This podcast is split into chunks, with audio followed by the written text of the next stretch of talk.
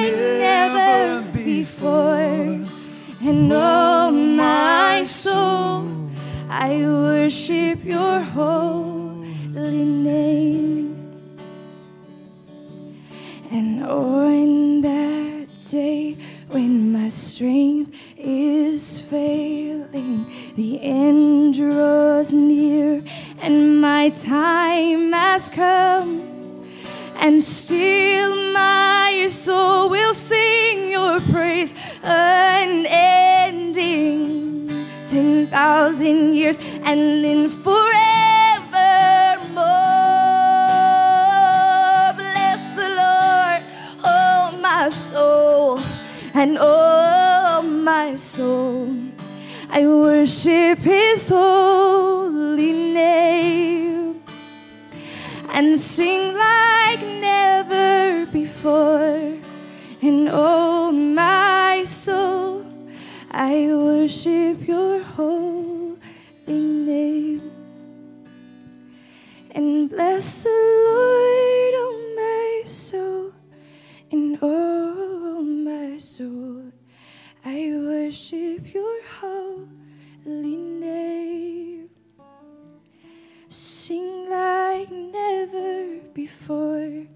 in all my soul. I worship your holy name. Lord, I worship your holy name. Yeah, yeah. Lord, I worship your holy name.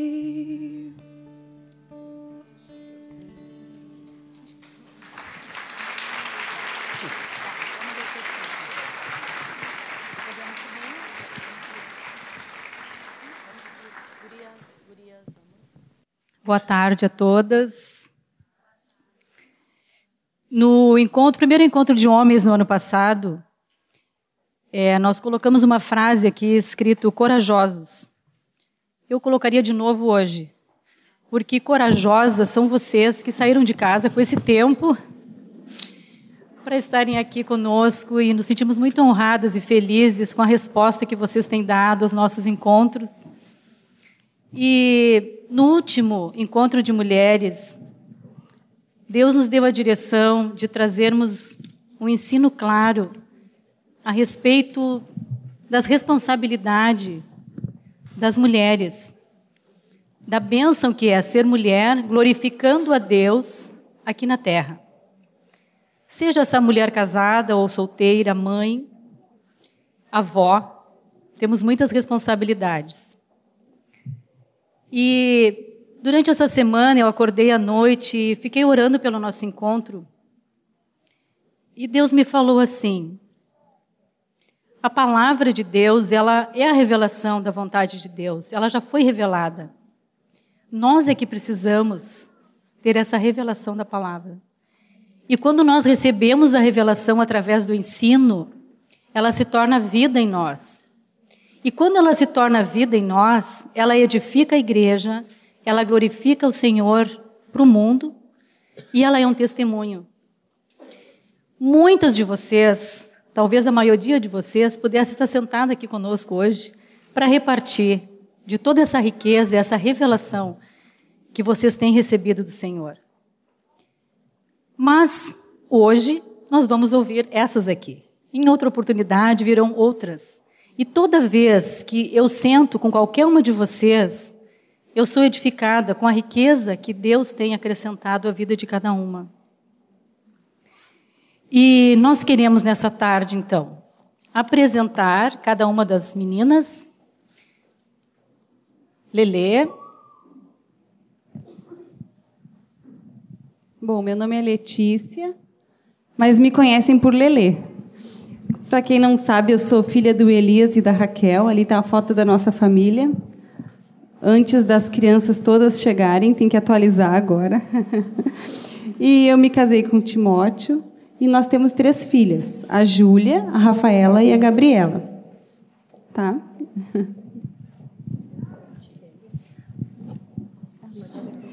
O meu nome é Kelly, eu nasci numa família que ama Jesus.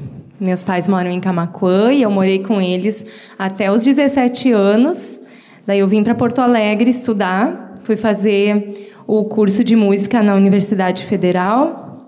Vim com a minha irmã e foi nas indas e vindas para de Camaquã a Porto Alegre que a minha amizade com o Jonatas se fortaleceu e no ano de 2000 nós casamos quando eu tinha 20 anos.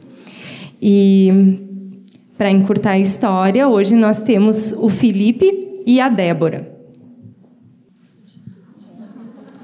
Sou eu mesma. Bom, meu nome é Ruth. Uh, eu sou filha do João Nesto da Cirlei. Eu me casei com 19 anos uh, com o Leandro, aquele bonitão ali da foto. Nós tivemos cinco filhos. A Lívia, que tem 9 anos, a Sara, que tem oito, as gêmeas Ana e Sofia, que tem cinco, e o Lucas, que tem dois anos. Eu sou a Elizabeth. Para quem não sabe, porque todos me chamam de Pipe. Até esses tempos alguém ligou lá para casa e eu falei Elizabeth, achando que podia ser uma paciente do Tobinho. E desculpa, engano, pum, eu ia dizer, não é a Pipe, mas aí já era tarde. Então meu nome é Elizabeth. A nossa família eu já tenho, tenho três filhos, tenho dois netos e um vai chegar agora em novembro. E é uma benção. Meus filhos estão no Senhor. Eu vim de uma família que amava o Senhor e ama o Senhor. Meu pai é o Siegfried e a Irma e congregam também entre nós aqui. Eu sou a Miriam, Miriam Dias, porque temos muitas Miriams na congregação. Uh, meus pais também eram cristãos. Eu tive o privilégio de ouvir falar do Senhor quando eu era bem criança ainda. Desculpem a voz, tá, irmãs? Eu estou entupida e rouca. E eu moro em Porto Alegre há 16 anos. A minha família é do Rio, eu nasci no Rio. e o Senhor me permitiu estar aqui já por 16 anos entre vocês. Então, a Tiane me perguntou de umas fotos, e eu disse: Olha, eu não tenho foto de família aqui. Também não tenho marido, como as minhas amigas irmãs aqui. Né? Estou um pouquinho estranha no ninho, a princípio, mas depois vocês vão entender. Mas aí ela disse: Ah, mas tem umas fotos tuas com os irmãos aqui e tal, tu quer que eu ponha? Eu disse: Pode pôr, porque essa é minha família. Em Porto Alegre, é a família que Deus tem me dado. Então, é uma parte da família, a família é maior, mas eram as fotos que estavam disponíveis. Então, como eu falei no último encontro, nós falamos de algumas responsabilidades e vimos que seria importante que vocês ouvissem testemunhos de mulheres que têm vivido esse chamado de Deus como mães. Eu quero perguntar para Letícia, então. Letícia, como foi para ti, é, qual a importância que isso, que isso teve na tua vida, assim, esse chamado né, essa missão de mãe, como, como mãe, de ter aberto mão da tua carreira? Tá bem. Uh, eu casei em 98 e não tinha me formado ainda. Então, quando eu casei, estava fazendo a faculdade. Um ano depois, eu me formei em odontologia. Fui professora na URGS por dois anos, substituta. E depois eu tinha um consultório que eu dividia com a Clarissa por um tempo. E imagina a confusão, né? Já somos parecidas, ainda com máscara e touca e e as duas na mesma profissão também, né? E mas quando a Júlia nasceu, eu tirei uma licença de seis meses e continuei num ritmo mais light. Duas tardes eu trabalhava com o Sami Matos, com Samuel, e dava aulas numa escola técnica. Uh, só para vocês entenderem, não, não me preocupo muito assim na precisão das, assim, quais tardes eram, como eram, mas só para vocês entenderem. Então, algumas e duas noites também eu dava aula numa escola técnica. Nesses períodos tinha uma irmã cristã que cuidava da Júlia e o Timóteo ficava no fim de semana ou às noites, a gente se dividia. Apesar de eu ter esse horário reduzido, uh, eu ia trabalhar com o coração pesado é, uma falta de paz, né? Aí, quando eu fiquei grávida da Rafaela, eu realmente nós decidimos parar. Eu não trabalhei mais. Creio que essa decisão na época de parar de trabalhar foi mais baseada numa vontade de estar com as crianças, de estar com elas mesmo, e do apoio do Timóteo, né? Que sem, na verdade, entender uh, completamente qual o impacto dessa decisão mas eu ia trabalhar com o coração pesado. Então, quando eu larguei, eu fiquei. Uh, veio a paz, voltou a paz, né? Por ter essas duas experiências de trabalhar fora no consultório e de estar em casa no lar, eu posso dizer que ficar em casa é mais trabalhoso. uh, tem um exemplo engraçado que era sábado, o Timóteo chegou e tinha que comprar umas coisas na ferragem na ferragem. E eu, claro, arrumei as meninas, botei um lacinho na Rafaela, arrumei a Júlia, me arrumei, como se aquele fosse o maior programa aí na ferragem. Porque ele passava a semana trabalhando, né? E eu estava em casa já a semana toda. Então, no fim de semana, eu queria passear, fazer alguma coisa assim diferente. E a ferragem foi um ótimo programa, imagina. Então, é mais trabalhoso, mas Deus providenciou o nosso suprimento financeiro, né? Depois que eu tive essa decisão, que nós tomamos essa decisão, em três anos o Timóteo foi tendo aumentos graduais e aí depois de três anos o salário dele era 50% maior. Mas ao mesmo tempo foi uma decisão conjunta de abrir mão, de ter coisas e fazer coisas para que eu estivesse em casa. Uh, hoje eu fico feliz por ter feito essa escolha, por ter obedecido, uh, porque cada dia mais eu vejo assim a importância desse ministério como filha do Senhor, em primeiro lugar, como esposa, mãe e dona de casa. Então, depois de tudo que a gente tem escutado, né, cada vez isso está mais forte no meu coração, né? Mas eu creio que o meu maior ganho, eu botei ali maiores ganhos, né?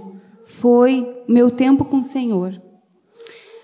Estando em casa, eu poderia, eu podia iniciar e terminar meu dia lendo a palavra. Eu ouvi alguém dizer, né?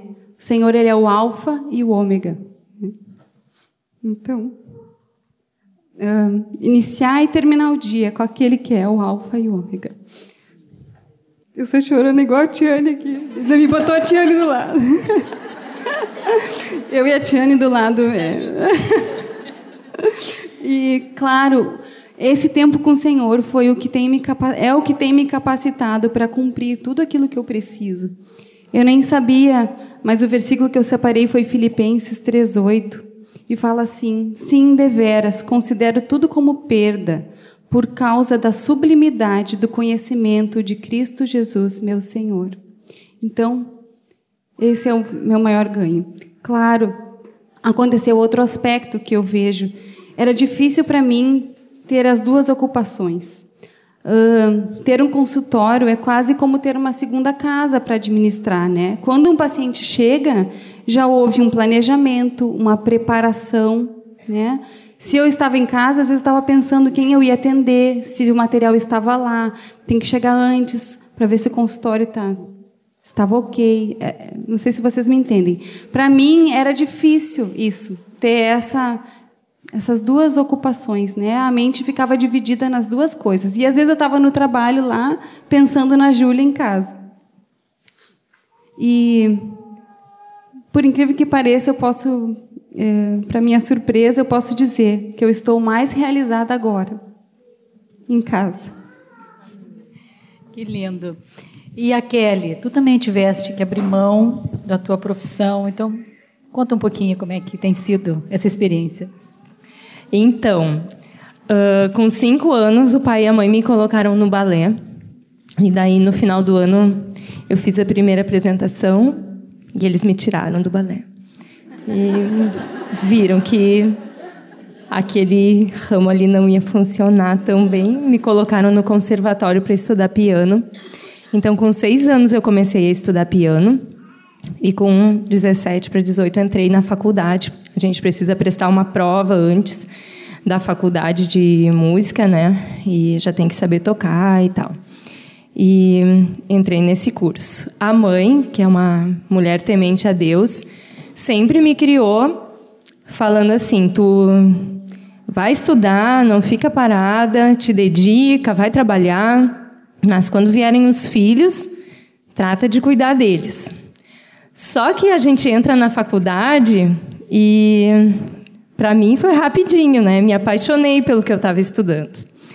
E logo eu vi que seria bem difícil abrir mão de tudo aquilo. Já comecei a fazer plano de mestrado, de doutorado, de estudar fora. E em 2000, nós casamos, como eu falei para vocês, em fevereiro, quando nós fizemos seis anos de casamento, no dia 26 de agosto o Nilson, o Gui e a Tati, a Tati que cuida da, de mim, né? O Gui e a Tati cuidam de nós. Foram lá em Camacuã, na casa dos meus sogros, e o Nilson foi falar um pouco sobre ser discípulo, né? Nós éramos hóspedes naquela noite lá, mas meu sogro nos convidou para participar. E hum, eu já tinha entregue a minha vida pela primeira vez a Jesus com quatro aninhos, né? Mas naquela noite, Deus pediu mais algumas coisas.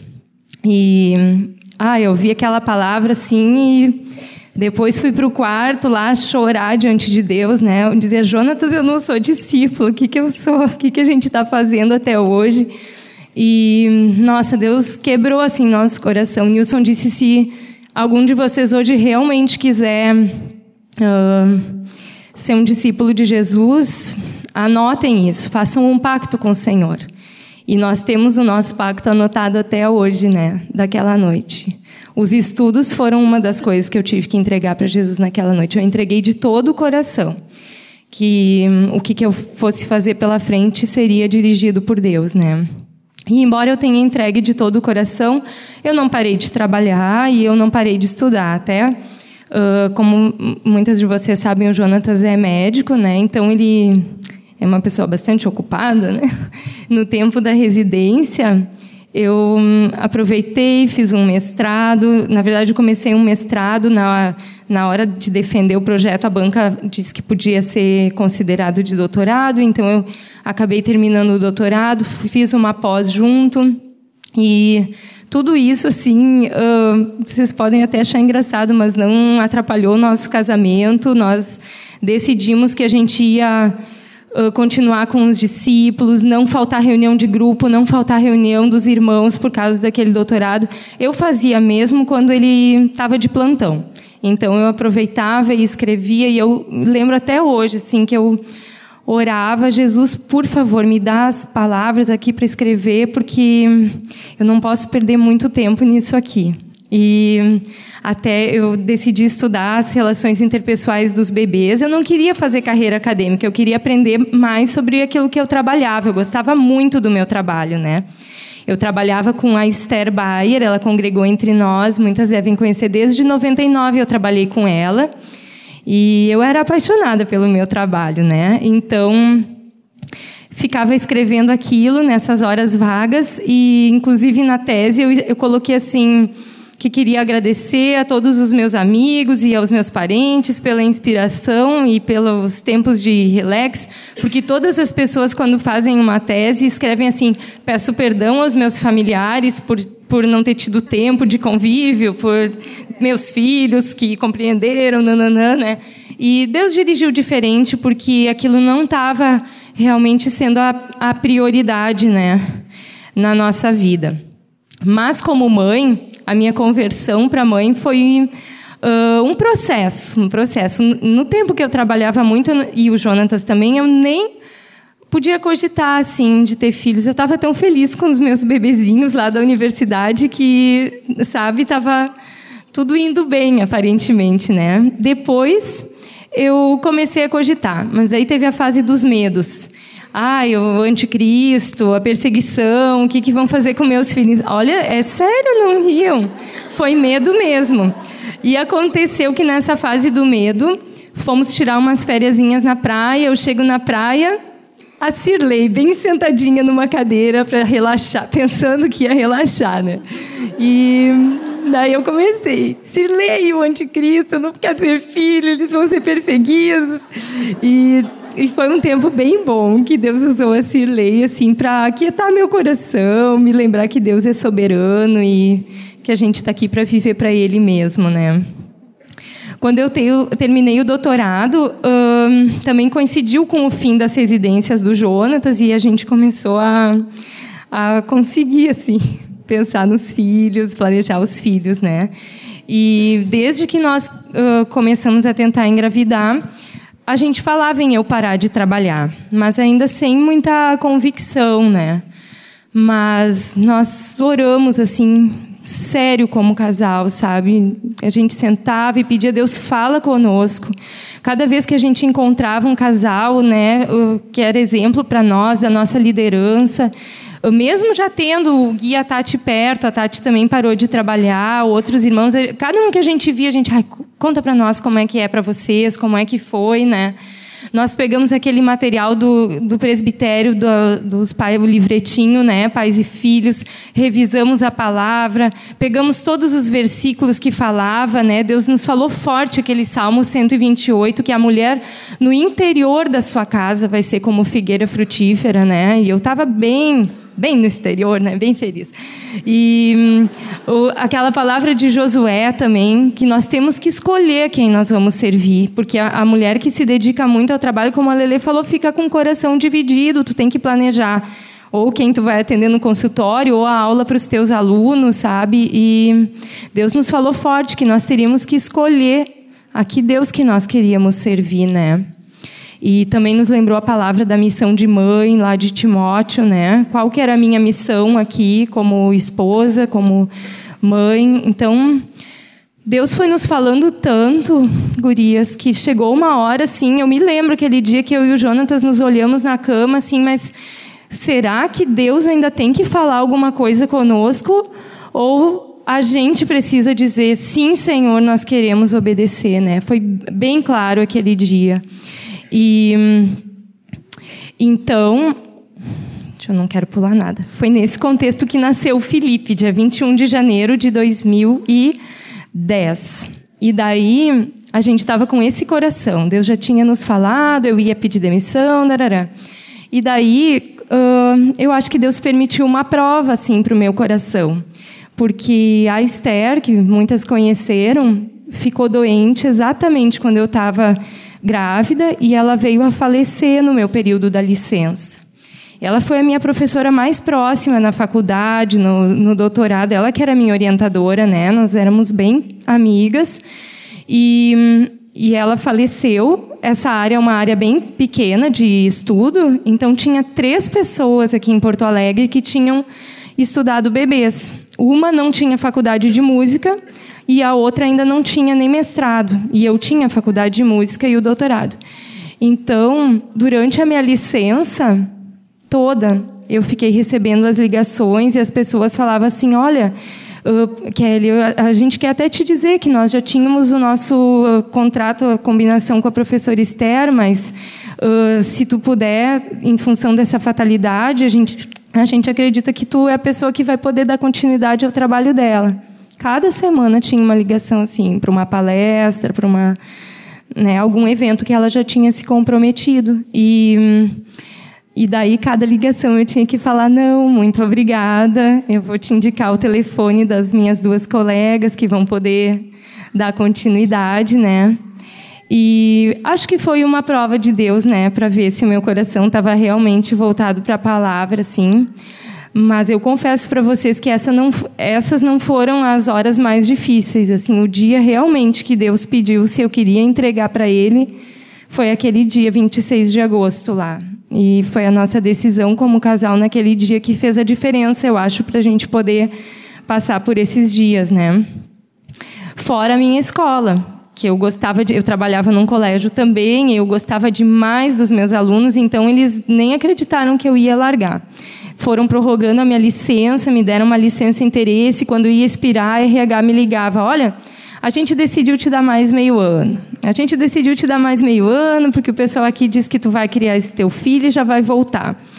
E hum, porque eu gostava, né, gurias? E eu estou contando isso para vocês para dizer que não é glória nossa, sabe? Eu não larguei porque Deus tirou o meu amor pelo trabalho, porque eu ainda gosto das, daqueles bebezinhos, do que eu fazia, das atividades de música. Mas Deus revelou na palavra dele tão claro para nós como casal que a gente realmente decidiu fazer isso por obediência à vontade do Senhor, né? Não foi por um desapego ao trabalho, mas foi realmente por, por ter ouvido assim o Senhor, né? E, coincidentemente, depois que passou a minha licença, não veio mais nenhuma ligação de convite para eu falar em lugar nenhum, ficou tudo quieto, nem no colégio me ligaram mais para ver se eu não queria voltar. Né? Inclusive, quando eu fui pedir demissão, foi recentemente, eu já levei a Débora junto e o Jonatas junto também, né? porque eu pensei, eu não vou chegar lá sozinha. Então ele foi para dar um apoio e as gurias quando viram os, o Felipe e a Débora falaram: "Ah, vai ficar com teus filhos mesmo. Quando quiser volta". Foi uma uma coisa assim bem amigável. Mas agora o Felipe já tem três anos, a Débora tem um, né? E e o meu desafio em casa é não ser apenas uma pessoa que largou o emprego, né? Porque isso é a parte mais fácil, de alguma maneira mas é o dia a dia como mãe, né, buscando alcançar o coração dos filhos, buscando. Eu até citei aquela, a palavra que a Tiane e a Cirlei falaram para nós no outro encontro, né? O meu desafio é ser uma esposa que cerca, ajuda, assiste, protege, socorre o marido e ser uma mãe que protege, cuida, ensina e educa e envia os filhos. É, e isso não é fácil, é só o Senhor em nós que pode nos dar alegria para cumprir e esperança né, de que a gente vai, vai ter êxito. Aproveitando o assunto dos filhos, né? Pipi, para ti agora. Quais são os valores que nós podemos imprimir na vida dos nossos filhos?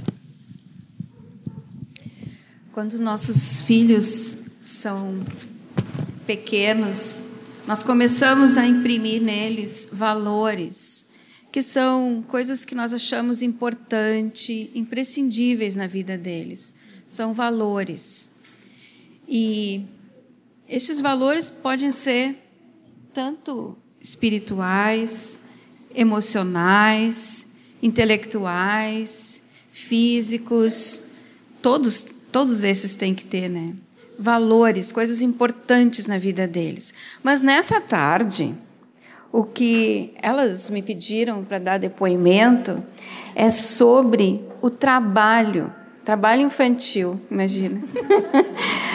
e eu sei que tem muitas mulheres aqui que poderiam tomar o lugar, meu lugar, porque eu conheço as famílias, o, o andamento de cada casa, né?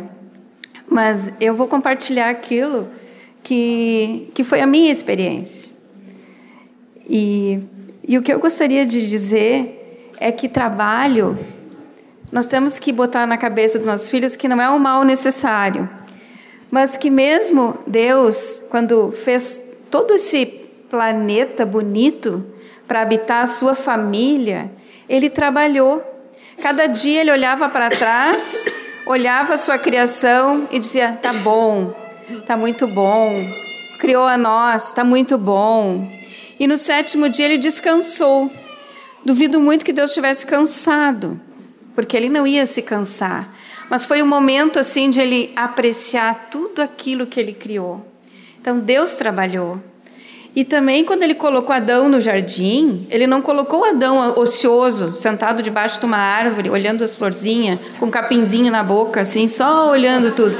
Não, ele deu um serviço para Adão, algo que pudesse dar satisfação. Colocou ele para dar nome aos animais. Mesmo, então, nós temos que, desde pequenininhos, e eu vou depois desenrolar um pouquinho isso, ensinar aos nossos filhos o valor do trabalho dentro da nossa casa. Isso aí. Ruth, tu tens cinco filhos, Ruth. Compartilha conosco como é o teu dia a dia com eles. É puxado. Intenso bom, ter cinco filhos precisa de uma certa ordem na casa, né? Mas não só para quem tem cinco filhos, para quem é, tem um filho também precisa de ordem, né? Uh, eu vou ler um pouquinho do que eu escrevi aqui, tá? O lar precisa estar em ordem. As crianças precisam de uma rotina. A vida de uma mãe fica mais tranquila quando colocamos ordem na casa, limite e rotina na vida dos filhos. Uh, quando a gente se torna mãe, a gente abre mão da nossa vontade, né? A gente abre mão até do nosso banho, né? Do horário que a gente gosta de tomar banho, às vezes não dá, né? Ou tu bota o carrinho do bebê perto de ti ali, tu fica olhando tomar banho. Então a gente abre mão de muitas coisas que para qualquer pessoa que não tem filho é normal e é simples e é, sei lá, né? Uh, mas a gente não pode fazer mais isso, né? A gente vive assim para o conforto deles agora, né? A gente precisa dar para eles isso. Uh, eu coloquei aqui um versículo de 1 Timóteo 2,15, né? Que, é, que as mulheres, as mães vão ser salvas, né? As mulheres vão ser salvas pela sua missão de mãe, né? Então é uma coisa que Deus deu para nós, né? Ele que está te colocando como mãe, isso é uma bênção. Né? Não é um peso, não é uma carga, não é um fardo, é uma benção ser mãe. Né? Ah, eu estava compartilhando com duas irmãs antes que que quando eu me tornei mãe, assim, até o meu, a minha maneira de pensar mudou, o meu cuidado com as pessoas mudou, né? Eu sou muito mais atenta à necessidade de qualquer pessoa agora do que antes, porque antes eu vivia muito para mim, né? Hoje não, hoje eu olho e, e tento ajudar, né? Uh, a minha, assim, eu me lembro assim, na, a Lívia nasceu, depois a Sara, e quando eu ganhei as gêmeas, eu me lembro que foi bem puxado assim, né? Porque a Lívia tinha quatro anos, a Sara tinha dois e nasceram mais duas, né? Aí, oh, oh, né? E eu me lembro assim que era, elas mamavam de duas em duas horas e mamava e mamava e mamava. Eu não saía nunca daquele sofá do mamar. E eu me lembro quando dava uma, uma trégua assim no meu dia eu assim, eu orava, eu clamava para o Senhor, eu falei, Senhor, eu quero viver com alegria todo esse dia, porque eu amava elas, nunca deixei de amar, né? E gostava de estar com elas, mas eu queria, é, parece que era sobreviver no dia, né? E a gente não pode pensar assim, a gente tem que acordar e falar, Senhor, que bênção que eu tenho essa, já essas quatro meninas, né? Eu quero que tu me dê alegria em fazer cada atividade com elas, né? Eu quero saber o horário de cada coisa. Me, me revela essa ordem, né? Me, me, me dá essa rotina. Eu quero o melhor para elas, né? Ali já é um trabalho escravo, né? Como vocês estão vendo. Não estou brincando, elas amam cozinhar e costurar. Então eu coloquei assim mais ou menos, uh, eu vou falar rapidinho assim uma ordem da minha rotina com com as com as meninas e o Lucas hoje, né? Que às vezes acho que as mães precisam assim saber que tu tem que acordar o teu filho, não tem que deixar ele dormindo até a hora que que tipo deixa descansar que eu vou ir respirando, né? Vou fazendo as minhas coisas. Eu botei assim, às 9 horas eu acordo todo mundo, né? Desde a Lívia, que tem nove, até o Lucas, que tem dois anos, né? Eles acordam, eu tenho que trocar a fralda do Lucas, né? É, é a rotina deles, não a minha, tá? Eles, eles se trocam tal.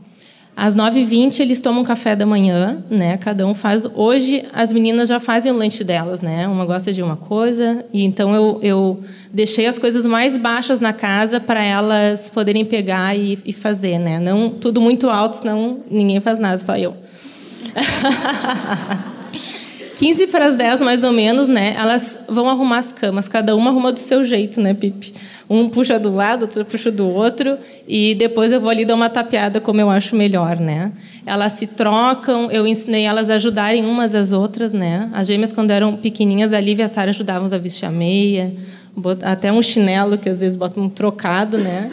Eu, eu, sempre ensinei as mais velhas a cuidarem das menores, né? Que eu acho que é assim que a gente ensina a ser depois uma, uma boa dona de casa, uma mãe e os filhos, né?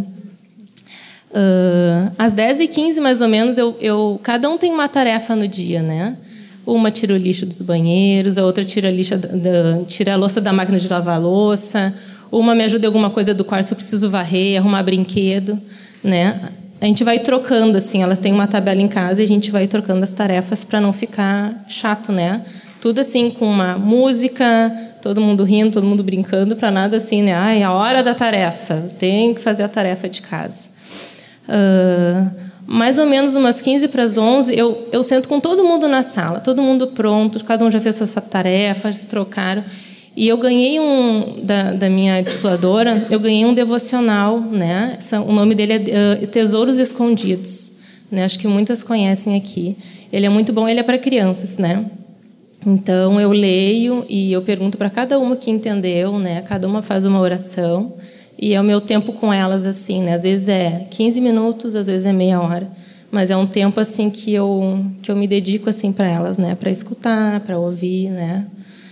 Uh, aí depois elas vão brincar, podem ver um vídeo, alguma coisa assim, né? Meio-dia, hora do almoço, né? Todo mundo senta, almoça, né? Aquele fuzuê, né? Aquela coisa séria e serve todo mundo, mas é bom. Ah, a minha mãe mandou dizer uma coisinha aqui básica, que eu não tenho empregada. eu tenho uma irmã que me ajuda uma vez por semana em casa, ela faz a, a faxina grossa, né? e passar roupa, assim. Então, em meio a toda essa rotina das crianças, né? Pensa que eu não paro, né? A gente vai faz uma coisa e outra. Uh, depois do almoço, claro, elas fazem a higiene delas, elas arrumam a mochilinha delas, ficam prontas. A uma hora eu saio de casa e levo as quatro para a escola. O Lucas fica comigo em casa de tarde. Né? A rotina das crianças, né? Às seis eu busco elas da escola. Às seis horas a gente chega em casa, né? E elas têm a hora do lanchinho delas ali, um lanchinho porque elas comem muito gurias. Não tem noção do que essas crianças comem. Ainda bem que são quatro gurias um guri, imagina o contrário, né? Eu fazia um feijãozinho de tarde para comer. Uh, seis e meia, hora do banho. Umas sete horas a gente faz um. Aí a gente janta, né? Depois tem o tema e é um, depois é um horário livre, né? Para elas eu boto na cama umas nove horas, que eu acho que é um um bom horário, né?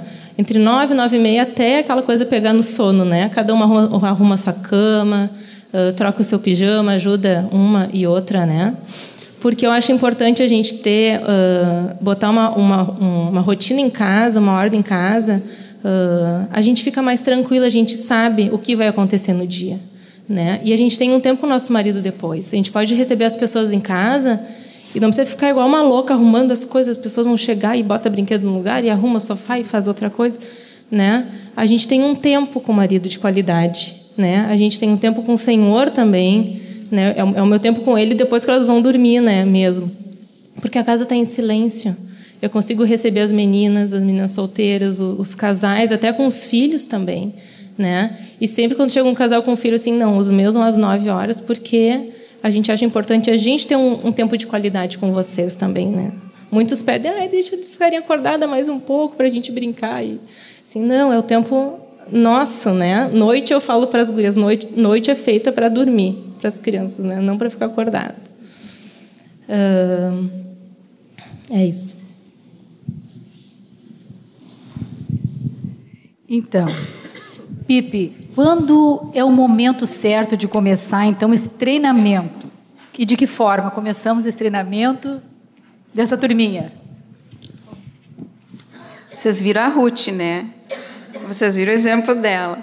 Então, começar a ensinar os nossos filhos o trabalho é bem pequenininhos. Eu vejo que em torno de um ano a gente já começa a ensinar. Eu digo mais ou menos, depende do teu filho, né? Mas um ano é uma boa idade já para começar. Eu vejo a Mel lá em casa. Ela tira os brinquedos, que o nosso lugar é atrás do sofá, estão os brinquedos dela. Na hora de ir embora, a parte senta no chão e começa, ajuda, ajuda. Muito que ela ajuda, mas ela ajuda. E na casa dela eu sei que ela ajuda mais. Então tem que ter um, um baú, um, uma caixa, alguma coisa onde ela vai jogar os brinquedos, guardar os brinquedos. E aí começam pequenas rotinas que são importantes para os nossos filhos aprenderem o trabalho dentro de casa.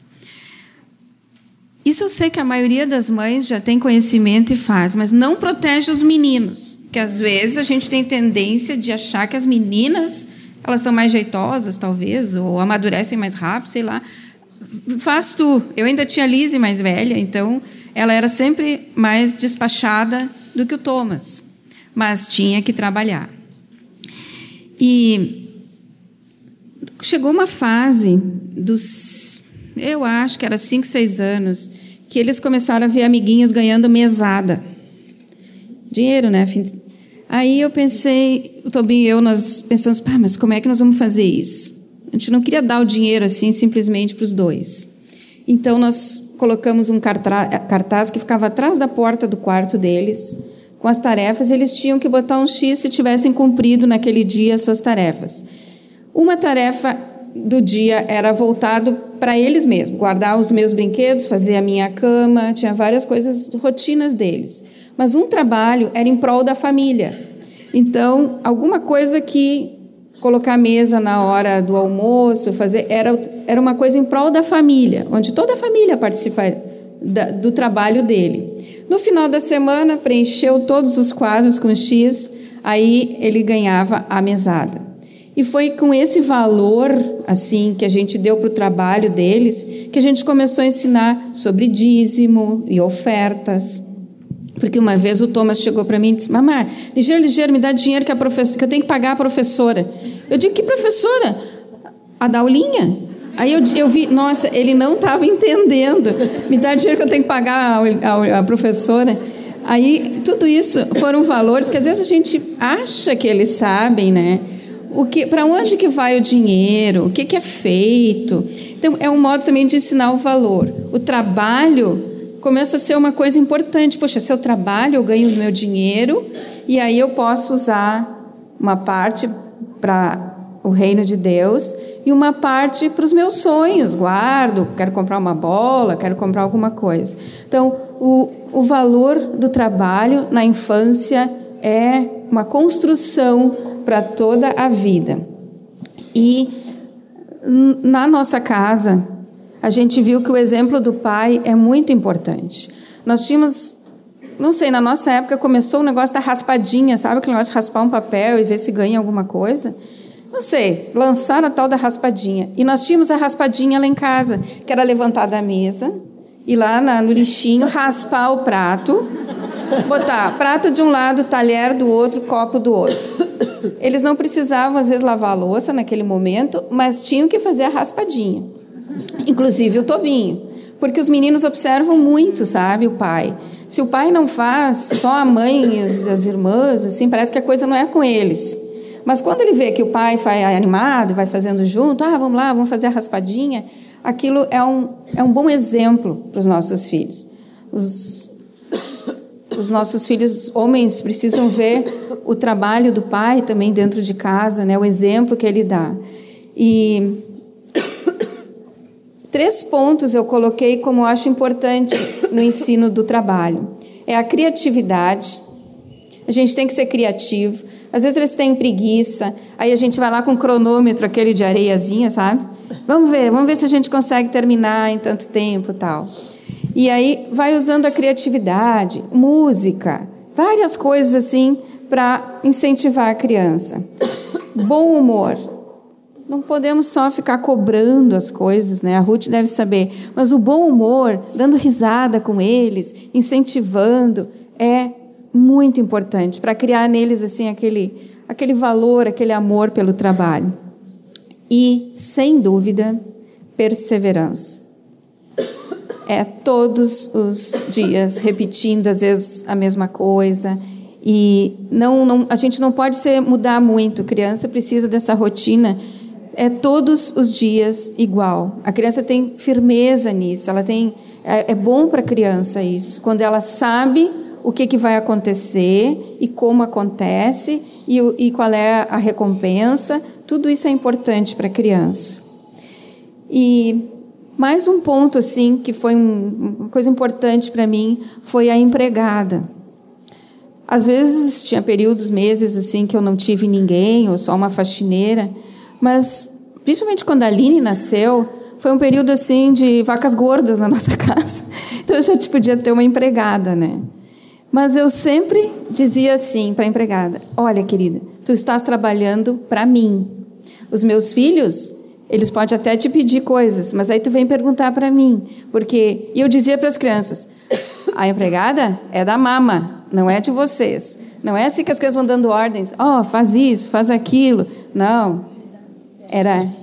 É, me dá isso, me dá aquilo. Não, a empregada é minha. E quantas vezes vinha a minha ajudante dizer Dona Elizabeth, deixa eu arrumar a cama do Thomas. Coitadinho, ele saiu atrasado. Eu digo, não, quando ele voltar, ele vai arrumar a cama dele. E aí era aquela, aquele aprendizado. No fim, ela era mais ajudante, queria ajudar eles, né? E eu dizia, não, eles vão fazer. E é importante isso, a gente criar os filhos tendo respeito por aquelas pessoas que estão trabalhando conosco. E o que eu queria dizer é que não dá para a gente perder tempo com os nossos filhos na, na, colocação dos valores assim. Eu me lembro que eu estava parada aqui na, na, na frente, assim, não foi nesse local, mas num local onde a Lise casou e vi o Tobinho entrando com a Lise e foi a primeira que casou e eu disse, Senhor, será que eu ensinei tudo que eu podia para ela? Porque ela estava entrando ali. É claro que eu não consegui. A gente falha. Mas uma coisa eu fico feliz quando eu vejo agora ela lá com o Arthur. Eu vi quanto o Senhor depositou na vida dela. Com a nossa perseverança, com a criatividade, com tudo aquilo, vale a pena. O Senhor nos dá a capacitação para todos os dias investir na vida deles. E eu vejo ela criando o Arthur. O Arthur ama uma ferramenta. Quando agora a gente viajou, trouxe uma furadeira Bosch pequenininha para ele. Bom, ele parafusou tudo na casa dele. Tava lá. Ama, ama trabalhar. Isso é presente de vó, viu? É, é. Então, foi muito precioso. E eu digo para vocês, não percam tempo. Sejam perseverantes. Usem toda a criatividade de vocês. Conversem com o marido de vocês. Como essa área da nossa vida, ela é para toda a vida. Mesmo que eu saia de casa, vou estudar em outro lugar, que nem a Aline, foi morar na Austrália. Eu digo, Senhor, a Aline sozinha na Austrália, como que vai ser? Mas ela se deu muito bem. Eu vi o quanto ela tinha aprendido, mais lá do que em casa, porque em casa a gente às vezes não observa, né? Mas lá na Austrália eu vi assim o quanto ela se saiu bem no, no trabalho, nas rotinas que ela tinha que fazer. Ela tinha que cozinhar todos os dias para ela mesma. E eu vi assim, puxa, Glória a Deus, né? E não percam tempo. O tempo é muito curto, gurias. 20 anos, que é o tempo que tu tem os teus filhos mais junto de ti, passam assim, ó, voando, voando. Se tu pensar assim, daqui a pouquinho eles já estão entrando na escola, daqui a pouquinho eles já estão na adolescência e quando tu vê, tu já não tem mais o teu filho junto de ti. Não perde tempo, não perde. Foi uma coisa que o Senhor colocou muito forte no meu coração. Tu não tem muito tempo. Então, todos os dias é dia de imprimir valores espirituais, emocionais, físicos e tudo aquilo que é importante. Imprime. Alguma coisa tem que, tem que entrar neles naquele dia. Ora ao Senhor. Não perde tempo. Não perde tempo. É isso aí. Amém. Que dicas preciosas. Talvez algumas de vocês possam estar se perguntando: mas meus filhos já cresceram? Ou eu não tenho filhos ainda? Mas, gurias, são princípios eternos de Deus que foram aplicados na vida dessas irmãs, que em muito nos edifica. Eu já tenho meus filhos crescidos, agora eu tenho os netos. E eu posso imprimir na vida deles os mesmos valores. Se alguém não tem filhos, mas tem discípulos que têm filhos, pode passar esse ensino. Essa é a riqueza de Deus. E Lele, como foi para ti abrir mão do trabalho e agora ter uma rotina com os teus filhos, com as tuas filhas? Reparte conosco. Bom, já são sete anos que eu sou uma trabalhadora do lar. eu achava que ser mãe era uma coisa mais natural. Na verdade, algumas coisas são bem naturais. Para mim era natural afofar elas bastante e uh, ir na pracinha, sentar para brincar. Não tinha problema com isso. Vamos brincar de massinha? Vamos. Oh, a casa depois, né? Levava bastante tempo para juntar aquelas massinhas do chão, pintar de tinta, uh, fazer as papinhas. Eu gostava de comer as papinhas junto com elas, que que que tem na sopa do nenê era umas gororobas assim, né? Mas bem gostosas. Eu gostava de fazer essas coisas, de cozinhar para elas. Mas outras coisas eu descobri que não eram tão naturais, né? Uh, digamos que eu não sou uma pessoa disciplinada naturalmente, né? Mas graças a Deus que o Espírito Santo ele é. então, apesar de não ser natural para mim, eu pude desenvolver isso, né? Me arrepender em primeiro lugar e ir atrás do que não era natural. O padrão de Deus, ele é alto, né? Uma vez o Senhor falou comigo uma palavra de Gênesis 17, 16, fala: "Anda na minha presença e ser perfeito". Também, na, essa, tudo isso que elas estão falando sobre rotina, sobre perseverança, eram difíceis para mim. E aí, primeiro eu achava assim, mas Uh, bom, o Timóteo ele é mais disciplinado, ele tem um, esse olhar para ele é mais natural das coisas, assim. Uh, então eu pensava assim, como ele é exigente comigo, né? Eu já faço tantas coisas em casa com as meninas e, e achava, reclamava. E mas até que eu descobri que esse não é o padrão só do meu marido, mas que esse era o padrão do Senhor para mim, para todas nós, né? Então, porque tem alguns maridos que talvez não se importem com algumas coisas, mas não importa, porque o Senhor fala em Efésios 6:4, criai os filhos na disciplina e na admoestação do Senhor. Uh, outra palavra que marcou esse período foi um dia à noite todo mundo já estava dormindo e eu fui para a cozinha e buscar o Senhor uh, por algum motivo, não me lembro qual, alguma dificuldade com as crianças e, e o Senhor me levou aquela palavra de João 21 de, 10, de 15 a 17. Acho que tem ali, mas eu vou ler para vocês. Uh, uh, Pedro, o Senhor falando com Pedro, né? Uh, Simão, filho de João, amas-me mais do que a estes outros? E ele respondeu: Sim, Senhor, tu sabes que te amo. E ele disse: Apacenta os meus cordeiros. Cordeiros são ovelhas pequenas, são, né, são as ovelhinhas mesmo. Tomou a perguntar pela segunda vez: Simão Pedro, Simão, filho de João, tu me amas? E ele respondeu: Sim, Senhor, tu sabes que te amo. Disse Jesus: Pastorei as minhas ovelhas.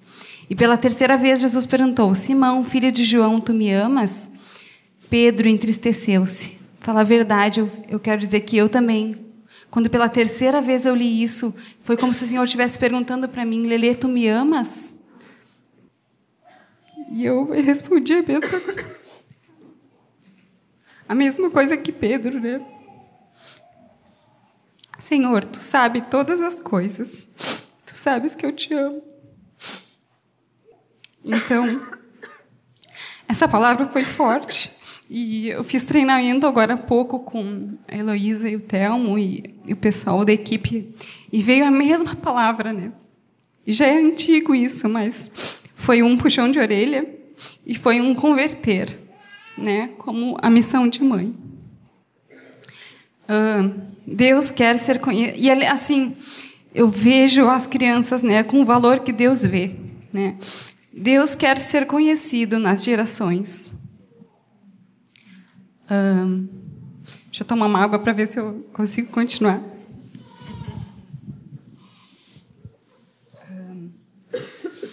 Não é só ter as minhas filhas salvas, além, ao mais que a salvação é algo maravilhoso, que é o Senhor que opera, né? Mas é, é Deus conhecido nas gerações, né? É o mesmo Deus da Raquel, da Letícia e das minhas filhas. Bênção, Lelê. Obrigada. Ruth, conversando nesses dias sobre esses assuntos, eu não pude deixar de lembrar daquele texto de Paulo a Timóteo. Pela recordação que guardo de tua fé sem fingimento, a mesma que primeiramente habitou em tua avó Doraci e a tua mãe Sirlei, e estou certo que também em ti, Ruth. Então, reparte conosco a tua experiência com os avós. Qual a medida desse relacionamento? E a batata quente caiu no meu colo, gente. Mas eu vou defender os avós, as avózinhas agora. Uh, muitos acham que as avós são muito metidas, né? Quando se trata dos nossos dos filhos, né? Mas eu não acho esse o problema, né? Eu penso que que uma mãe que não re, se responsabiliza pelo seu filho, né? Na, na simples no, no fazer assim de fazer uma papinha ou fazer dormir, a avó vai ver que está com problema e que precisa de ajuda e vai ajudar, né? Quem não ia querer ajudar o filho, né? Ou a filha que teve um bebê, né? Então, Uh, quando eu me lembro assim, a primeira vez que eu recebi, né, um, um, papel da escola, né, que era um passeio, alguma coisa que eu tinha que assinar embaixo assim meu nome, né, responsável, né. Uh, eu assinei meu nome, né. Eu sou responsável pela Lívia, né, pela Sara, pela Ana, pela Sofia e o Lucas. Ali naquele papel não, tu não vai dar para tua mãe, né, para avó assinar, né. Tu é responsável pelo teu filho, né. Então a gente tem tem que assumir esse papel, né? Uh, as avós precisam ser avós, elas não precisam ser mães, né? A criança quando quando nós estamos juntos assim, eu e minha mãe, né? Essa aqui é minha mãe, é cara uma da outra, né? Para quem não sabe. quando a Lívia ou qualquer um dos meus filhos precisa pedir alguma coisa, né? Uh, é tão bom quando ela vem e se refere direto a mim. Mãe, eu posso fazer tal coisa, né? Eu não quero que ela peça para minha mãe, para a avó dela. Eu quero que ela peça para mim. Eu sou mãe, eu sou responsável por ela. Se eu criei ela desde pequenininha assim, né, uh, ensinando ela a dizer assim: eu sou tua mãe, pede para mim, eu vou fazer as coisas, eu vou dar o banho, eu vou fazer tudo para ti, né? Uh, quando um, um, o primeiro bebê nasce, às vezes a mãe se, a avó, né, no caso, se muda para casa da mãe, né? Uh, que bom, é bom isso no comecinho, né? Até para a própria recuperação da mãe, né? Do parto, cesárea, parto normal, que que for, né? É bom. Mas tem um limite, né? Tem um limite assim. Eu já estou bem agora, eu posso dar o banho na minha filha, né? Eu vou acordar de madrugada, mesmo a mãe estando lá para me ajudar, a avó, eu vou me levantar, eu vou pegar o bebê do berço, eu vou dar mamar, eu vou embalar. Eu sou mãe, eu tenho que ser responsável.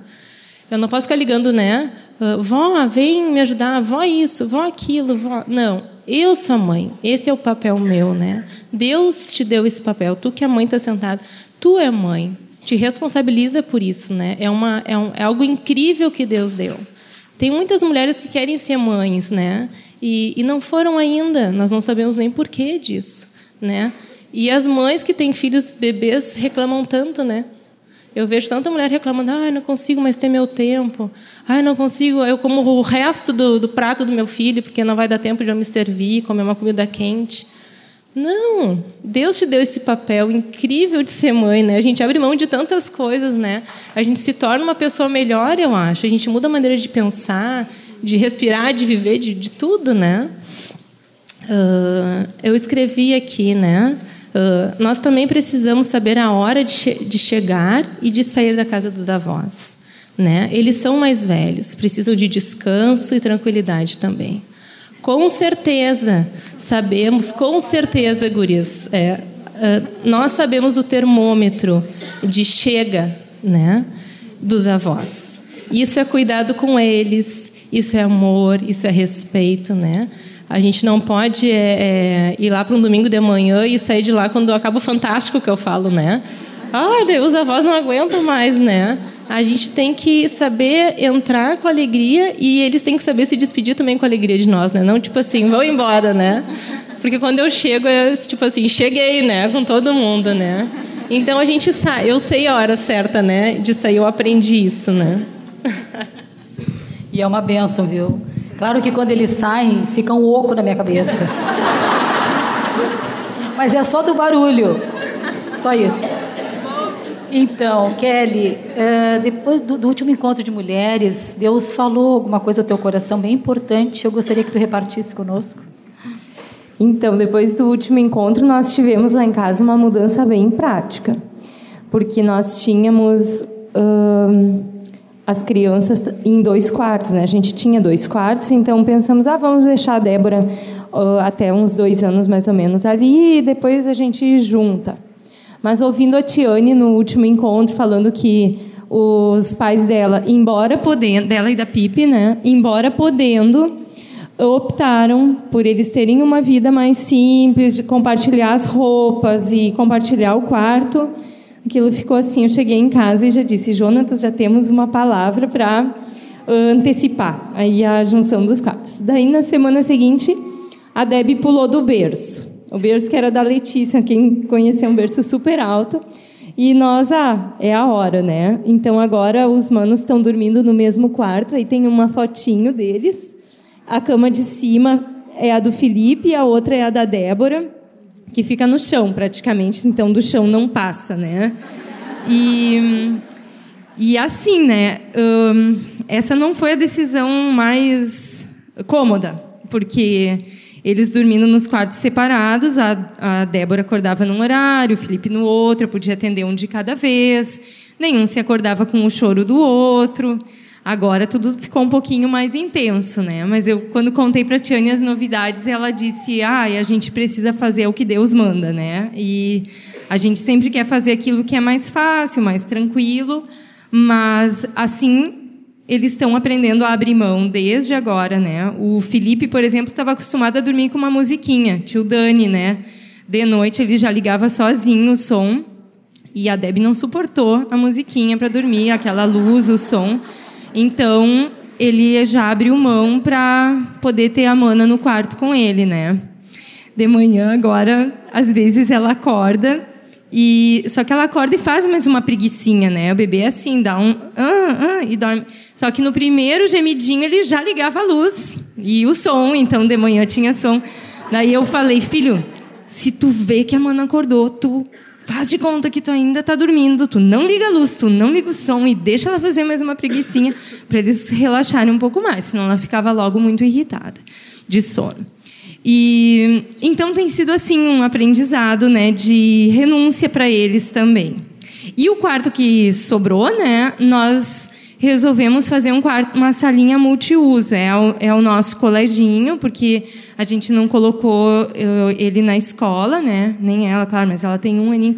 E, então, de tarde, quando ela dorme, eu dou aula para ele, né? A gente tem um tempinho assim de fazer algumas atividades, aí tem algumas coisas, né? E tem até umas junto com, com ele. E também é o nosso quarto de hóspedes. Nós estamos muito felizes porque e essa, é, vocês podem até achar engraçado, mas é uma honra para o marido, porque o meu, cada marido tem as suas características. Uns gostam de ver um futebolzinho, tal. O meu gosta muito de receber. E para ele, assim, não é só eu estar tá com uma cara alegre, tem que estar tá com o coração alegre em abrir a casa. Então, ele viu assim que eu me empolguei com a história do quarto de hóspedes. Faz um, foi desde aquele último encontro, né? Faz um menos de dois meses que nós fizemos a mudança. Já pudemos receber vários irmãos, quase todos os casais vinculados conosco já passaram pernoite lá em casa. E, e assim tem sido uma benção, mas também hospedar, vocês sabem que tem as suas as suas demandas, né? Principalmente para a esposa. Então, também faz parte da gente aprender a renunciar algumas coisas pela vontade do Senhor, né? E a nossa rotina em casa, assim, que a Ruth falou, eu queria reforçar, sabe? Deus nos falou logo que eles nasceram que hum, um bebezinho sem rotina é uma criança entregue a si mesmo a gente precisa ajudar eles a se organizar na vida. Eles nascem meio atrapalhadinhos e é a gente que vai um, pontuar, né, horário de acordar, horário de dormir. E, hum, e às vezes, gurias, eu vejo assim as mães até corrigindo os filhos, e porque eles estão assim irritados, chatinhos, e na verdade é sono, não é por não é por chatice ou por manha, né? Mas é porque passou da hora de dormir. Então a gente precisa ficar atenta. Sabe que eu olho mais o relógio agora que eu sou Uh, trabalhadora do lar como a Lelê do que antes quando eu trabalhava. Porque a gente, se a gente não cuidar, a gente vai se deixar passar, porque é tudo muito intenso, né? Arruma a cama, faz o lanche, dali a pouco já tem o almoço, tem a hora de brincar e fazer a atividade. E como a Pipi falou, se a gente não ficar atento, os 20 anos passaram, o meu já foi três agora. Então não dá para perder tempo, né? Uh, além disso, uh, o tempo com o marido fica salvo quando a gente consegue colocá-los cedos na cama, né? E o tempo para receber os irmãos. Se fica aquela bagunça, a gente também ensinou eles desde pequenininhos a adormecer sozinhos, sem a gente ter que ficar lá em bala, dar volta de carro, né? Tem, tem várias modalidades que a gente ouve por aí.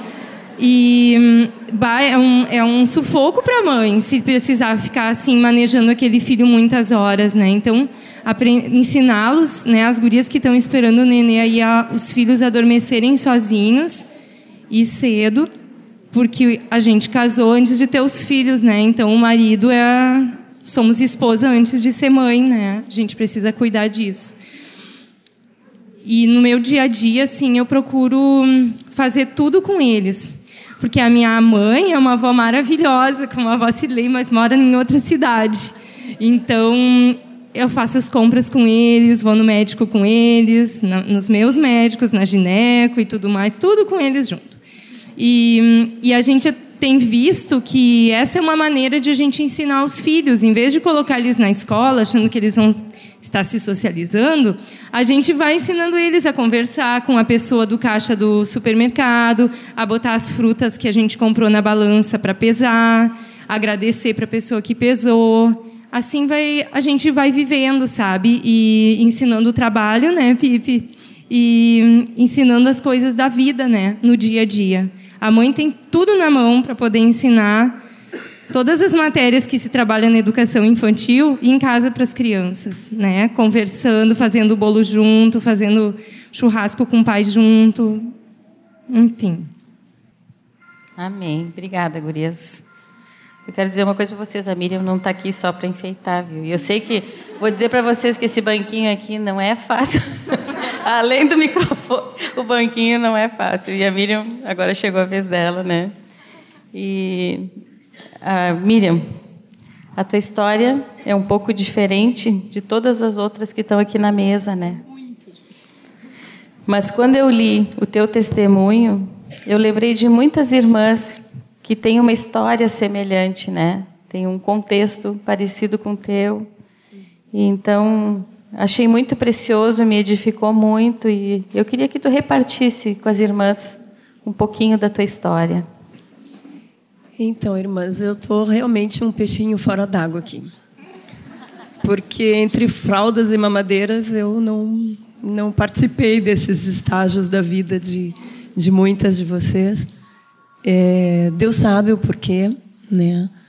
As escolhas da gente às vezes não são as que Deus gostaria ou o contrário. Então eu sou uma solteira, sem as fraldas, sem todos os, os trabalhos uh, que uma mãe precisa ter, e eu nem sei se eu conseguiria, porque eu acho um trabalho muito nobre, muito difícil realmente fazer tudo isso. Vocês estão de parabéns, porque, olha, imprimir tudo isso numa nova vida é muito difícil. Sempre que eu pensava em casar e ter filhos, eu dizia assim: não, casar eu acho que é bom, deve ser bom. Né? Ter uma parceria deve ser muito bom, agora criar filho deve ser muito difícil. E Deus permitiu que algumas coisas acontecessem na minha vida. É, eu queria repetir aquela frase do louvor que a irmã nos trouxe. É muito lindo esse louvor. A gente podia ter tido a letra aqui, né, para para traduzir, mas é, é baseado numa ordem que a gente dá para a alma. Como diz o Salmo 103, bendize a minha alma. É isso que o refrão daquele louvor diz. Para a gente bendizer.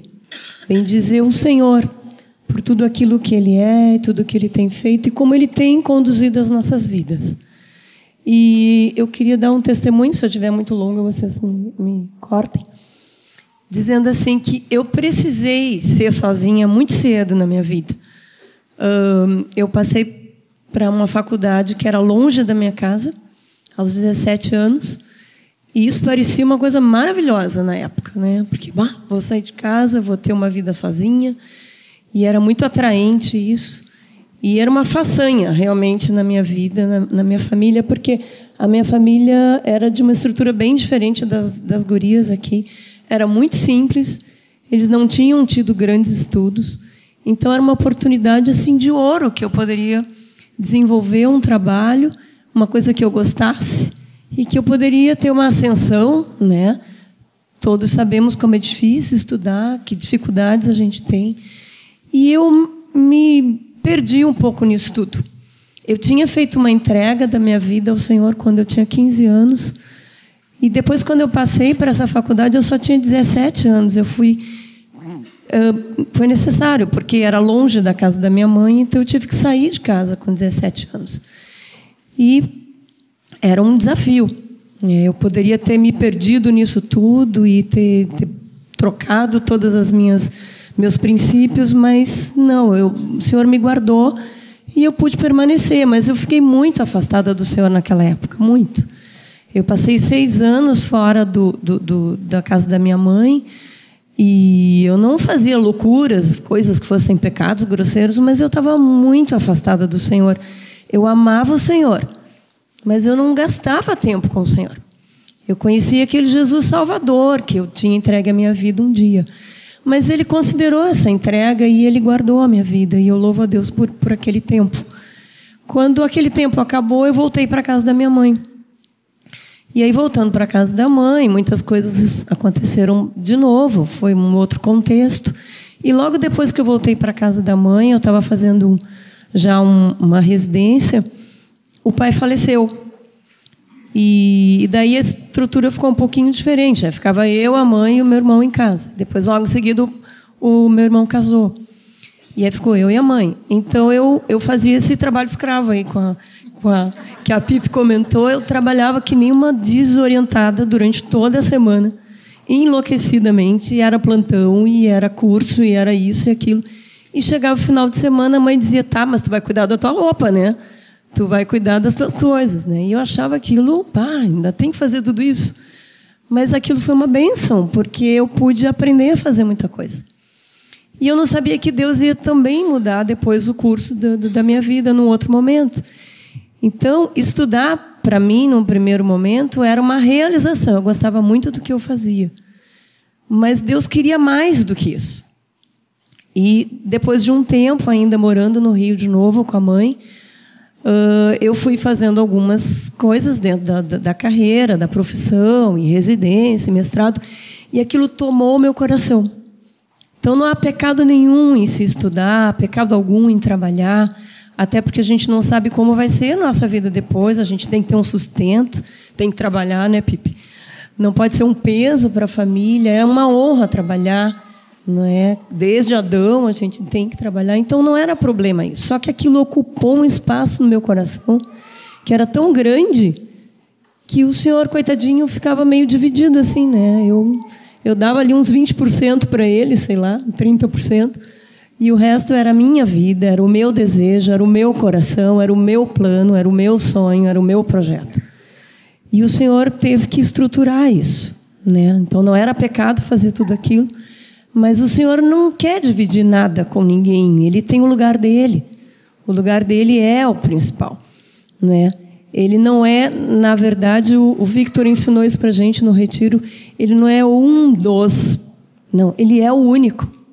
E ele precisava ocupar esse espaço na minha vida. Então ele fez algo que é muito próprio do Senhor. Ele fechou as portas. Então tudo aquilo que eu gostava, tudo aquilo que eu queria, eu queria trabalhar, daí eu queria trabalhar numa área acadêmica, queria dar aula porque eu gostava. O Senhor simplesmente fechou a porta. Ó, oh, não é para ti.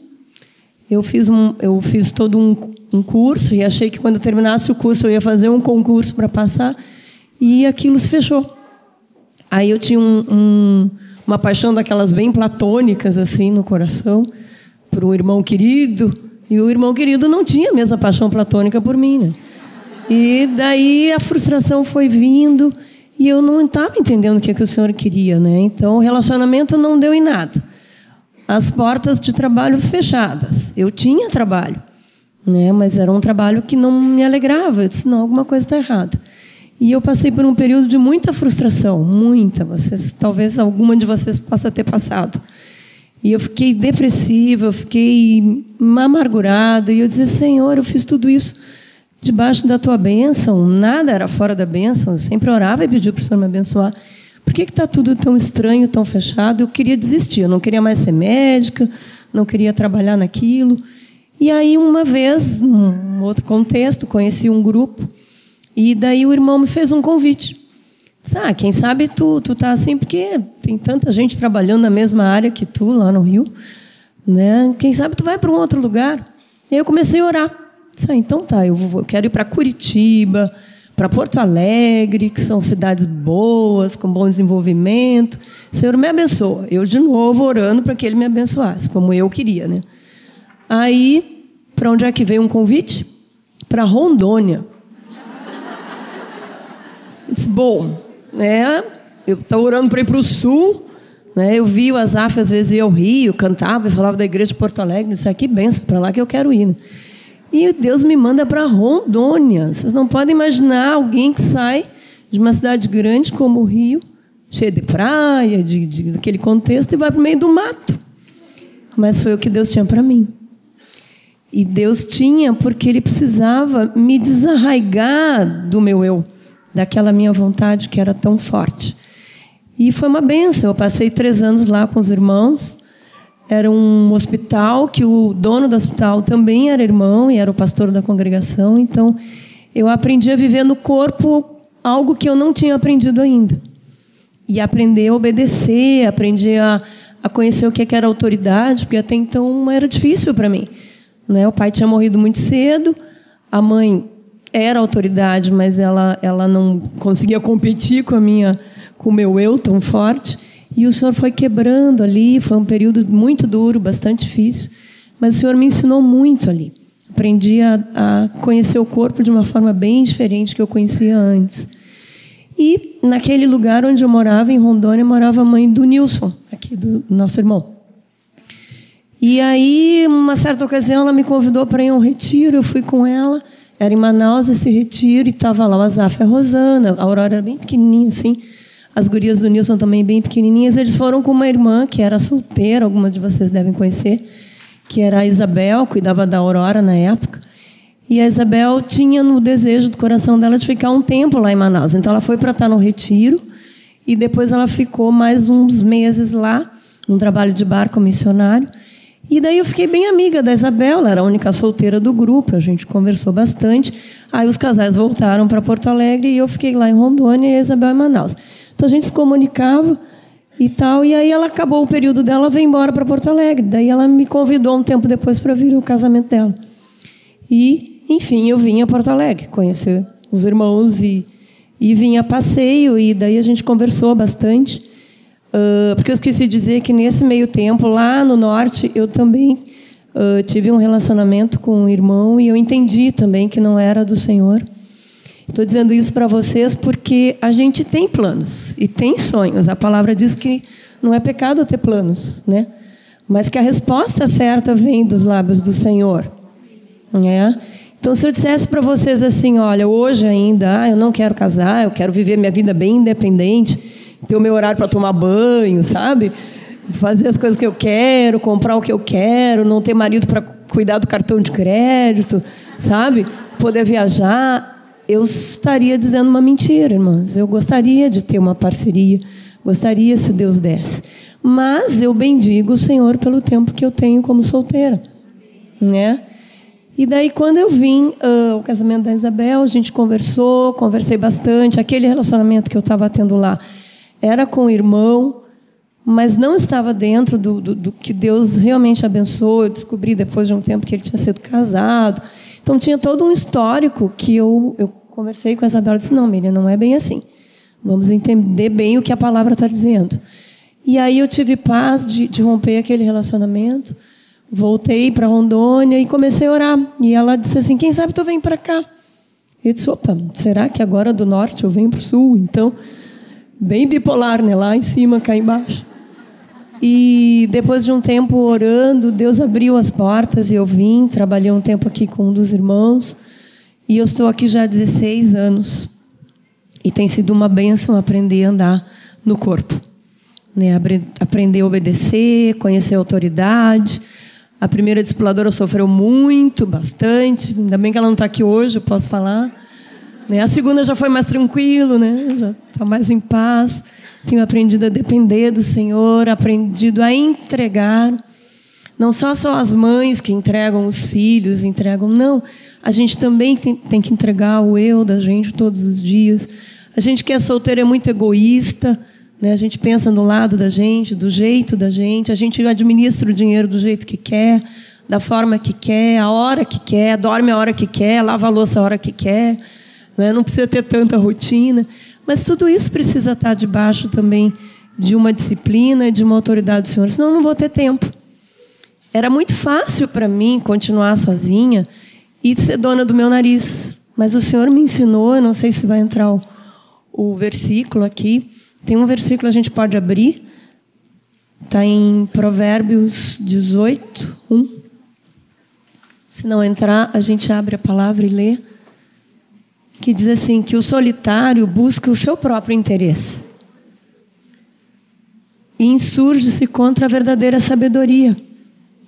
Então eu entendi que não era para eu ser solitária nem andar solitária, mesmo eu sendo solteira, né? Que eu deveria andar com o corpo, no corpo, e que eu ia ganhar muito com isso, né?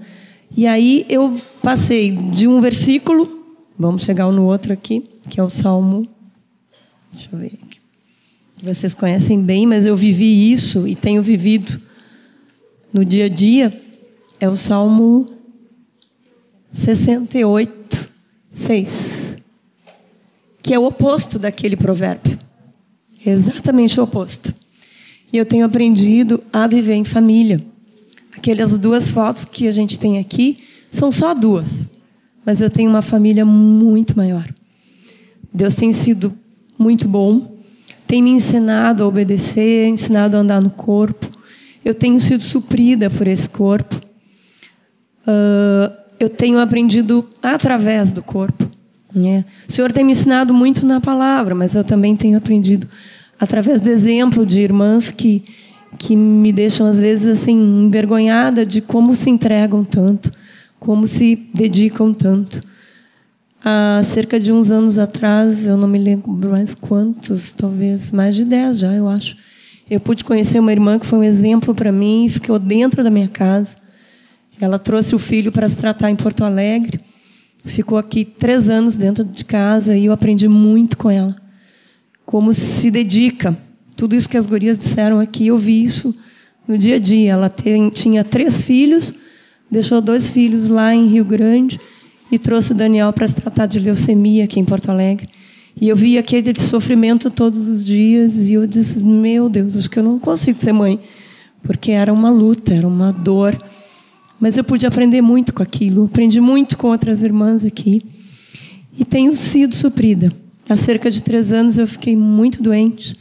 Algumas sabem o testemunho. Deus me permitiu por uma razão absurda, assim, porque ninguém faz um check-up e faz um exame da cabeça. Mas eu fui fazer um check-up e o rapaz que me atendeu era uma pessoa super atenciosa e resolveu me pedir um exame aqui, uma tomografia de crânio, porque o histórico da família do pai era muito, muito assim pesado. O pai tinha morrido aos 50 anos com um derrame, um AVC. E daí ele pediu.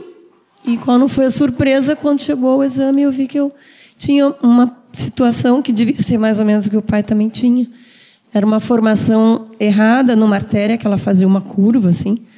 E aquilo podia romper a qualquer hora, a qualquer momento. Então eu caminhei alguns bons meses com o Senhor, sem saber o que, que eu ia fazer, eu sempre orando para que Ele curasse aquilo. Cada exame que eu repetia estava lá, até que Ele dirigiu e, e foi corrigido aquele aneurisma. Hoje eu estou aqui muito bem, graças a Deus mas foi um peso, porque foi mais de um ano naquele, naquele caminhar com o Senhor. Eu aprendi algo que só quem vive assim no dia a dia sabe. Eu aprendi a viver um dia de cada vez, como Jesus manda. Eu acordava, eu não sabia se no dia seguinte eu ia estar viva, se eu ia ter um AVC, se eu ia ficar torta numa cama. E Deus foi muito bom comigo. A Marina, não sei se ela está aqui hoje. Marina, tu está aí? Marina Guterres? Tá. A Marina está aqui amada irmã. Eu, depois de muitos meses caminhando, esperando que o Senhor desse uma direção do que, que eu ia fazer, já que Ele, por hum, sabedoria dele, não me curou. Eu acreditava que Ele podia me curar, mas Ele sabia que eu precisava de outra coisa. Ele sabia que eu precisava aprender a confiar nele e entregar a minha vida 100% para Ele.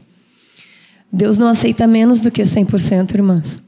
Ele não aceita 90%, 99%.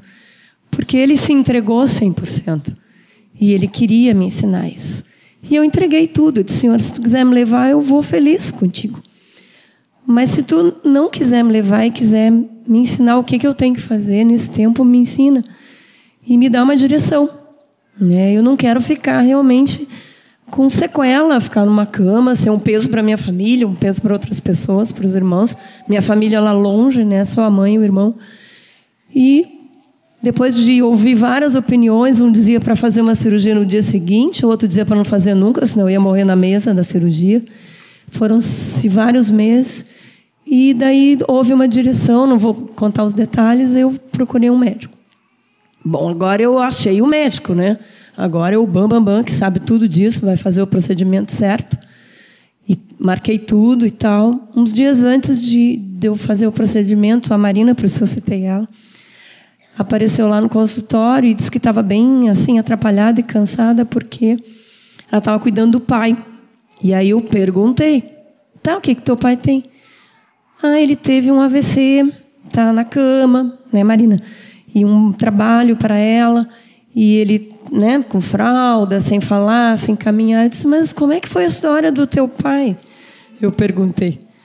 Aí ela me disse, bom, ele fez um procedimento. Eu, opa, era o procedimento que eu ia fazer. Mas o que, que ele tinha? Ah, ele tinha um aneurisma. Hum. Tá, ele tinha um aneurisma, ia fazer um procedimento. Tá, mas vai ver, era com outro médico, né? Com quem que ele vai fazer? Aliás, com quem que ele fez? Com o doutor fulano de tal. Aí eu gelei, né? Porque o doutor fulano de tal era o que ia fazer o meu procedimento daí a três ou quatro dias. Mas vocês não, não imaginem o que, que eu passou pelo meu coração, né? Pela minha mente. Bom, eu vou retroceder, né? Acho que eu vou acreditar naquele outro doutor lá, que disse para eu não fazer nada. Mas eu pulei uma parte, irmãs. Posso contar? É que quando o Senhor me conduziu naqueles meses sem eu ter uma decisão, é, ficou muito claro para mim que eu tinha que entregar tudo. E eu tinha que entregar até se eu tivesse que ficar numa cama com uma sequela. Né? Era duro dizer isso, né? não era fácil. Mas eu disse: então tá, Senhor, se tu quiseres me levar, eu vou em paz. Se tu quiseres me deixar com uma sequela, permitir isso, tu vais também prover tudo que eu preciso, mas se tu quiseres me deixar inteira, me movimentando, me locomovendo, vai ser uma bênção. Eu vou ficar muito feliz, muito contente e vou dar glória ao teu nome e vou repartir com quem eu puder o que tu fez. E daí, esses dias que a, que a Marina veio, então, e me contou a história do pai, eu disse: Bom, senhor, então tá, eu já entreguei, né? Já entreguei os 100%. Então, eu não vou recuperar mais nada, não vou trazer nada de volta, é tudo teu. E Deus ainda deu uma cereja do bolo, irmãs. Na véspera de eu, de eu ir para o procedimento, um irmão estava na casa de um outro um irmão de um casal e estavam orando, oraram por mim. E ele disse: Não, então eu tenho que falar isso. Deus está me dando uma palavra, eu vou ligar para ela. Ligou para minha casa na véspera, eu estava arrumando a minha malinha para ir para o hospital no dia seguinte. E ele disse assim: Deus está mandando, eu te dizia. Aí eu já sentei na cadeira já para chorar, né? Deus está mandando eu te dizer que os homens vão se surpreender amanhã. E que eu vou contigo. Eu vou usar a mão daquele homem. Eu vou chorar também, Lilian. Vou chorar. É, vou, vou, Obrigada, vou, Miriam. Vou usar a mão daquele homem. E vai ser a minha mão. Né? Então, eu entendi que Deus me permitiu saber dessa situação né, do pai da Marina. Não porque ele amasse o pai da Marina menos do que a mim, amava igual. Mas Deus queria que eu entregasse os 100%. E que eu confiasse 100%. E vocês não sabem, no outro dia eu estava numa alegria lá naquele hospital, parecia que eu ia para uma festa. Que nem tu na ferragem, eu estava lá feliz. Porque eu sabia que o Senhor ia fazer. E ainda por um privilégio meu, eu não soube de nada da cirurgia, mas a Ingrid, que é irmã nossa, a enfermeira, pôde assistir. Ela deu esse testemunho aqui, talvez alguém tenha visto. E ela contou detalhe por detalhe depois, quando passou né, para mim. Depois ela foi ficar comigo, dormiu. Eu disse: Mira, eu posso te contar como é que foi? Eu disse: Pode. E era uma alegria, cada, cada etapa que ela falava, o cuidado que era, cada, cada curvinha que o médico colocava, eu podia romper aquilo ali, podia ter ficado na mesa. E aquilo era uma alegria, porque eu sabia que era Deus quem tinha feito. E, mas isso me custou um preço, viu, irmãs? Porque depois desse um ano e pouco, nesse sofrimento e nessa entrega e nessa, nessa dúvida do que, que ia ser, é, logo em seguida eu, eu fiz esse procedimento, foi feito num mês. No mês seguinte, eu resolvi pôr em dia meus atrasos de médico e achei que tinha uma coisa aqui diferente. Na mama, resolvi, tá, então, em vez de ir no outro médico que eu tinha que ir, no oftalmo, vou logo no gineco. E aí fiz tudo que tinha que fazer. Eu já aproveitei, pedi para uma colega pedir os exames todos. Cheguei com tudo na mão dele. E eu não sabia que quando eu cheguei lá, a pessoa que tinha feito o exame lá de mim tinha já encontrado um nódulo na mama tinha feito a, a punção, a biópsia, e já tinha mandado para ele. Aí, quando eu cheguei na consulta dele, então tá, cumprimentei ele toda boba, toda alegre, que eu estava bem feliz que Deus tinha me dado uma oportunidade de viver uma vida a mais, algum, algum tempo a mais diante do Senhor e aqui. E aí ele mal me cumprimentou e disse assim: Pois é, deu câncer. Aí eu disse: Que o quê? Como é que é? Ele disse: Eu já recebi teu exame. Ele não é assim, tá, irmãs? Eu vou dizer que ele, ele é muito querido, ele é muito amável comigo. Mas o que, que o Senhor queria fazer? De novo. Ele queria dizer que eu dependia dele. Eu e Lelê estamos. Para, para, né, para mim. Chorar. Mas ele queria dizer que eu dependia dele. Que eu não dependesse de homens, mas que eu dependesse dele. Tem um versículo que eu compartilhei com os irmãos quando eu dei testemunho, que está lá em Jeremias, eu acho que é 17, depois vocês abrem, que diz assim: Maldito o homem que confia no homem, mas bendito o homem que confia no Senhor. Podemos até abrir, não sei se dá tempo. É Jeremias 17. Tem que achar primeiro aqui.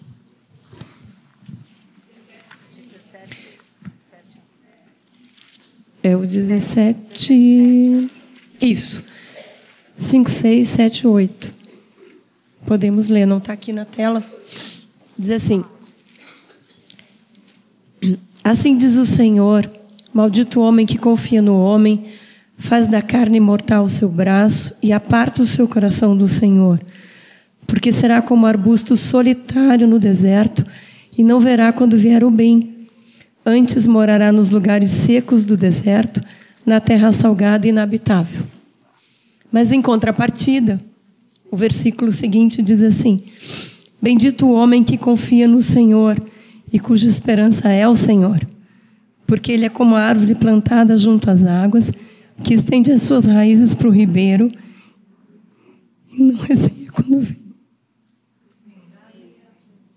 Não receia quando vem o calor, mas faz sua folha, mas a sua folha fica verde e no ano de sequidão não se perturba, nem deixa de dar fruto. Eu tive ano de sequidão, irmãos.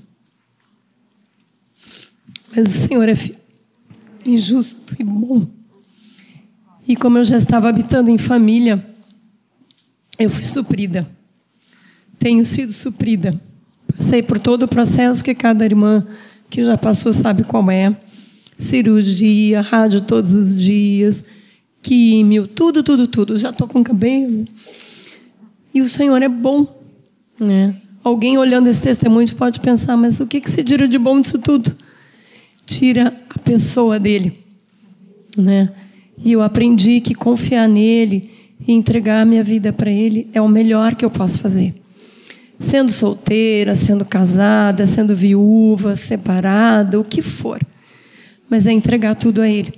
Né? Porque ele se entregou, ele não mediu nenhum esforço. E eu, o mínimo que eu posso fazer é entregar tudo. E uma coisa, ele é digno dessa entrega. Ele é digno de confiança. Amém.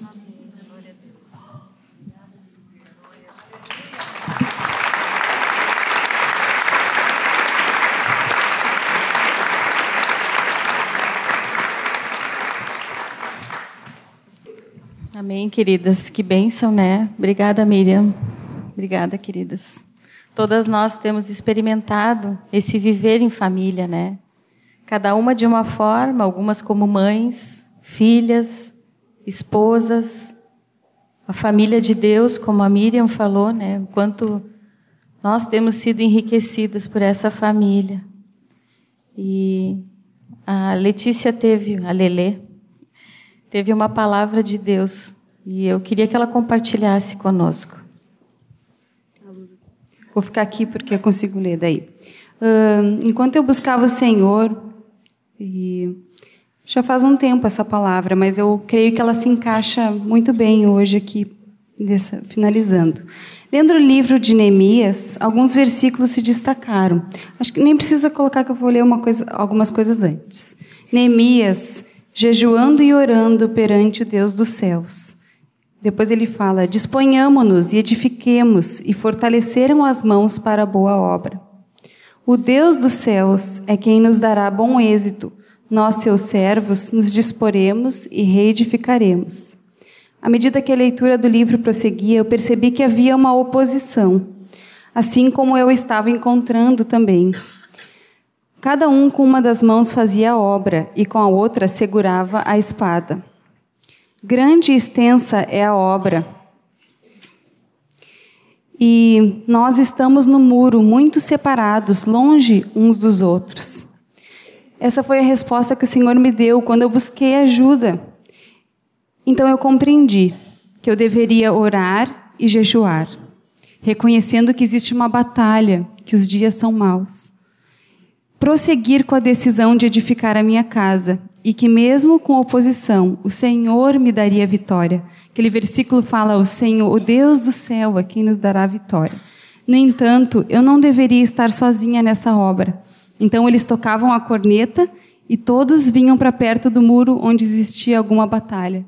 E eu creio que nesses sete anos o Senhor me um, me deu um presente que foi estar perto de irmãs que acrescentaram muito na minha vida e fizeram a diferença entregando palavra, orando jejuando por mim, né? Teve uma irmã que jejuava, jejua hoje muito ainda, e ela disse: Lele, eu vou jejuar contigo.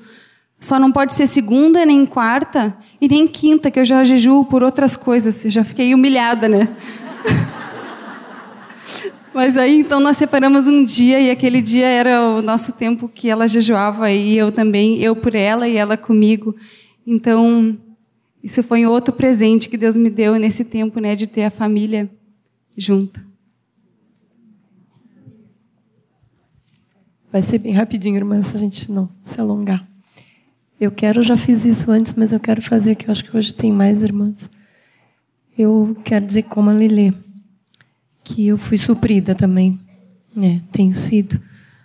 E eu queria agradecer assim de público com todas vocês, cada uma que se importou pela minha vida, que eu sei que orou, que jejuou, que levou sopinha, comidinha, que teve comigo. Então, tinha até escala, a Lelê está lembrando, é verdade. Tinha até escala de ir para o hospital, de ir lá em casa. Tinha uma irmã que toda vez que eu fazia químio, ela ia lá para casa cozinhar, porque eu não conseguia chegar perto do fogão. E ela ia e fazia. Hoje mesmo, eu estava vindo para cá antes. Eu fui devolver um lençol daquele do retiro dos, dos líderes. E ela foi pegar.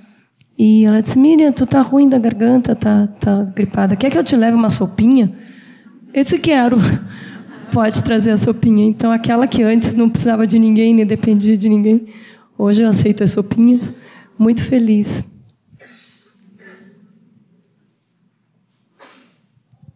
Deixa eu só completar uma frase da Miriam aqui que ela não falou. Uma pessoa solteira não precisa ser sozinha e solitária, porque ela tem um pai e uma família. E desde que decida não querer ser um jardim fechado com muros altos.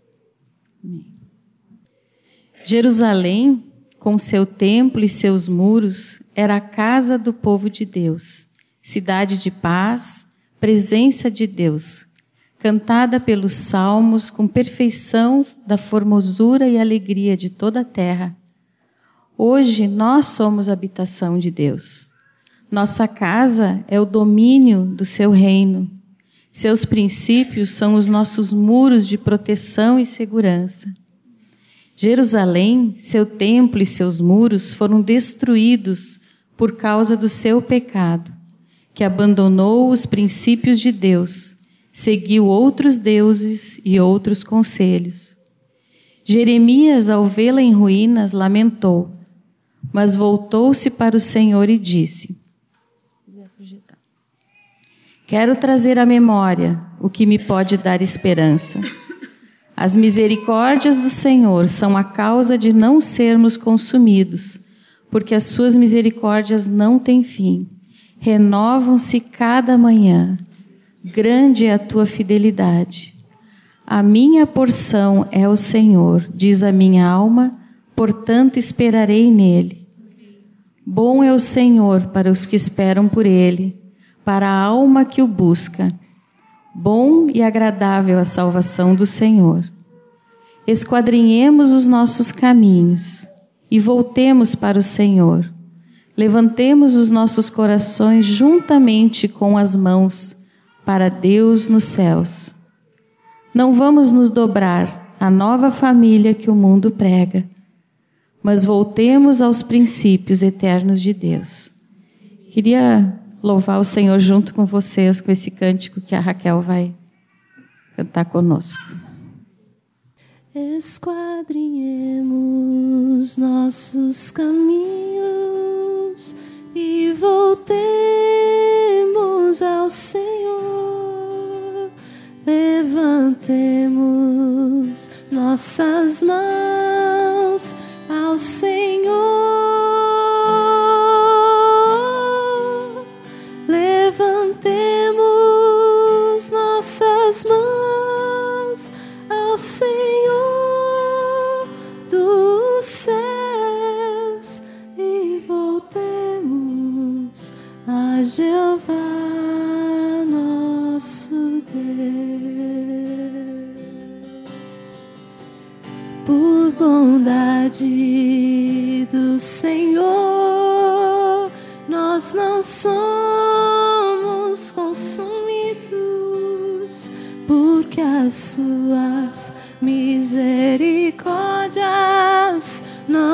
Não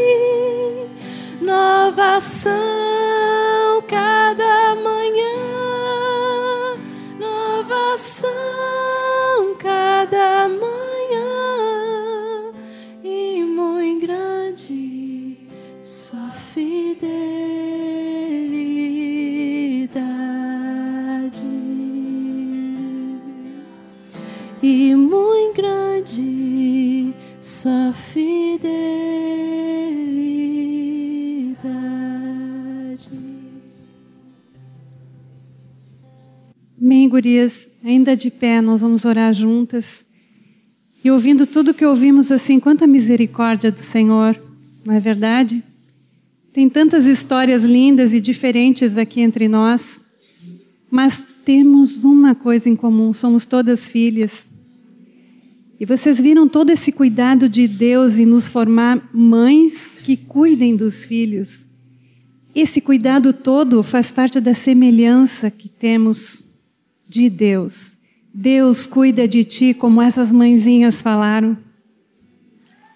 Permite que esse Deus cuide de ti como uma mãe, trabalhando o teu dia a dia, a tua rotina, a tua perseverança, o aprender a viver, aprender a depender dele, o aprender a olhar para ele, o confiar, o viver com o mundo, tudo que nós ouvimos aqui que uma mãe ensina aos filhos, Deus está fazendo contigo, amada. E que nós possamos receber essa palavra olhando para nós com esperança na nossa vida, de que esse cuidado vai dar fruto.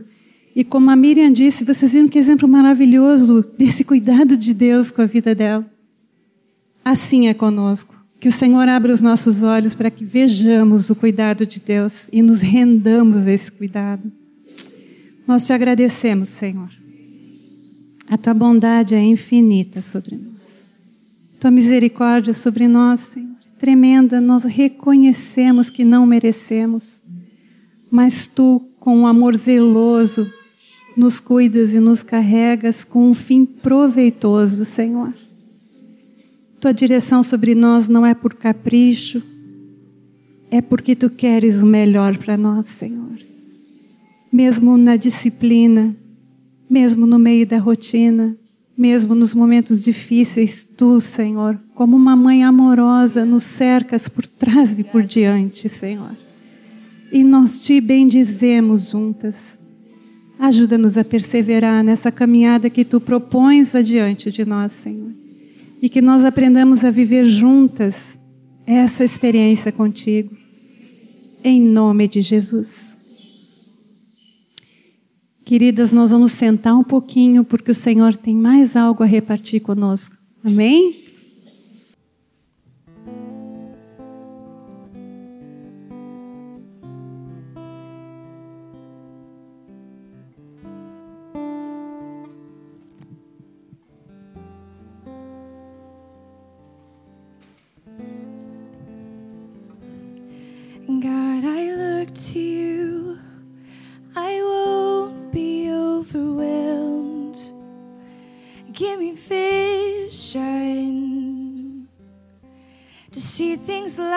Like you do.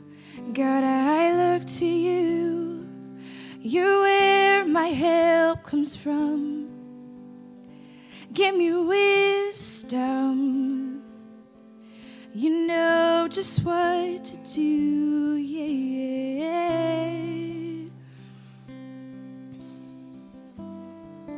You know just what to do.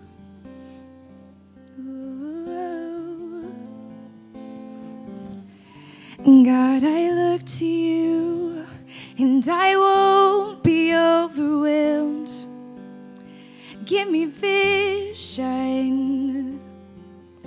to see things like you do. And God, I look to you because you're where my help comes from. Oh, give me your wisdom. You know just what to do.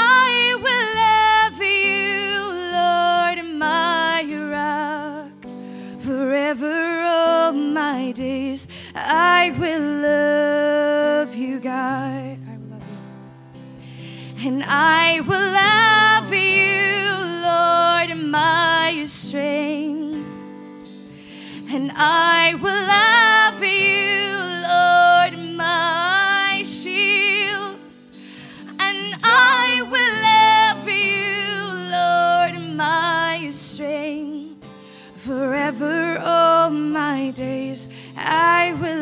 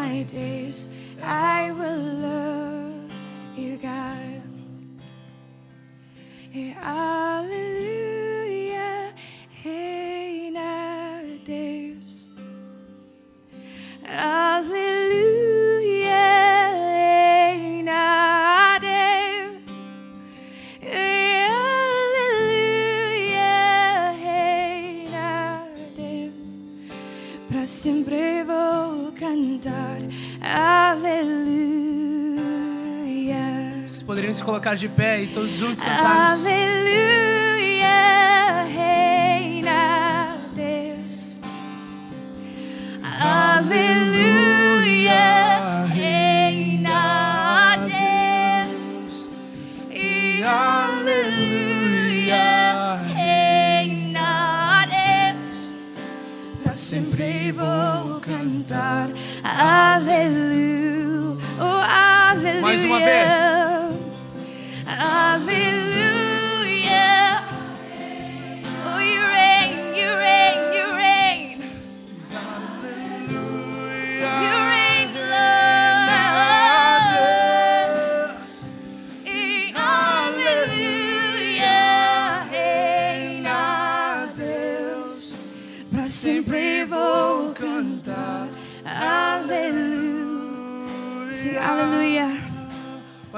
course was.